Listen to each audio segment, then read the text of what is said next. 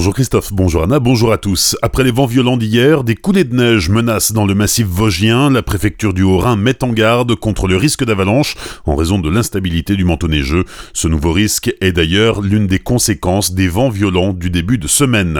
Le gouvernement prévoit la fin des aides à la production d'électricité issue de la géothermie profonde, une décision publiée dans le projet de programmation pluriannuelle de l'énergie et qui inquiète les élus alsaciens. En effet, l'Alsace dispose d'un sous-sol géothermique avec des eaux allant jusqu'à près de 200 degrés, ce qui fait de cette ressource un axe clé de la transition énergétique.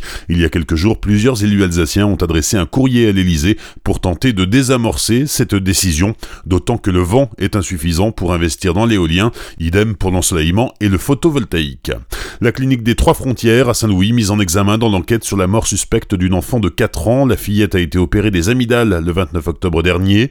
Le soir même, les médecins décidaient de la réopérer et la petite fille a fait un arrêt cardiaque pendant l'intervention. Ils ont réussi à la ranimer et elle a été transférée le lendemain matin à l'hôpital de Strasbourg où elle est décédée le 3 novembre. L'autopsie n'avait révélé aucune erreur médicale qui aurait pu provoquer la mort. Quatre mois après les faits, la clinique a été mise en examen en tant que personne morale. Le médecin ORL qui avait pratiqué l'opération a été placé sous contrôle judiciaire le 8 janvier et n'a toujours pas le droit d'exercer sur des patients mineurs. Un dealer de 17 ans, déjà connu des services de police, interpellé hier à Colmar en apercevant une patrouille de police route d'Ingersheim. Il a tenté de prendre la fuite. Le jeune homme se trouvait dans les parties communes d'un immeuble et cherchait à se débarrasser de plusieurs doses d'héroïne. Déféré au parquet de Colmar, il a été placé sous mandat de dépôt. Il sera jugé pour trafic de stupéfiants, outrage et rébellion à l'encontre des forces de police.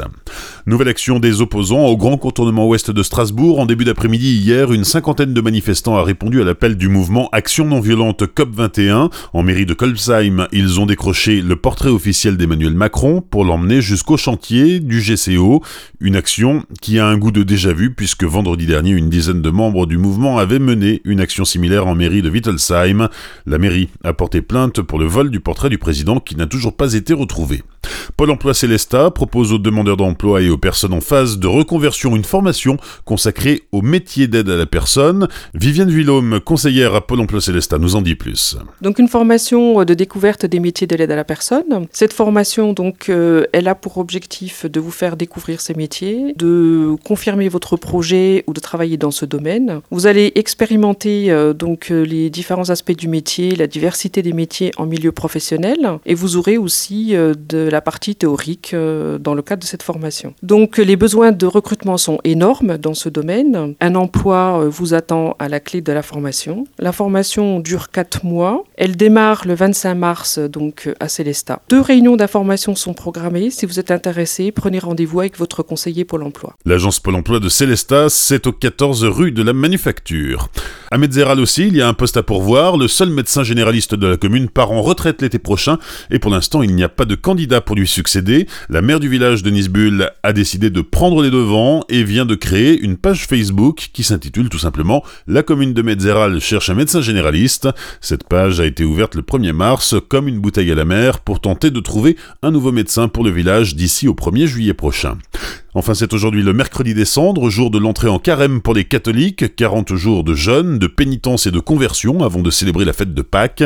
À Célestat, deux messes des cendres sont célébrées ce soir à 17h à Notre-Dame de la Paix et à 20h à Sainte-Foy. À Colmar, une célébration de la parole avec imposition des cendres a lieu ce matin à 10h en l'église Saint-Paul et une messe ce soir à 20h à Sainte-Marie. Bonne matinée et belle journée sur Azure FM. Voici la météo.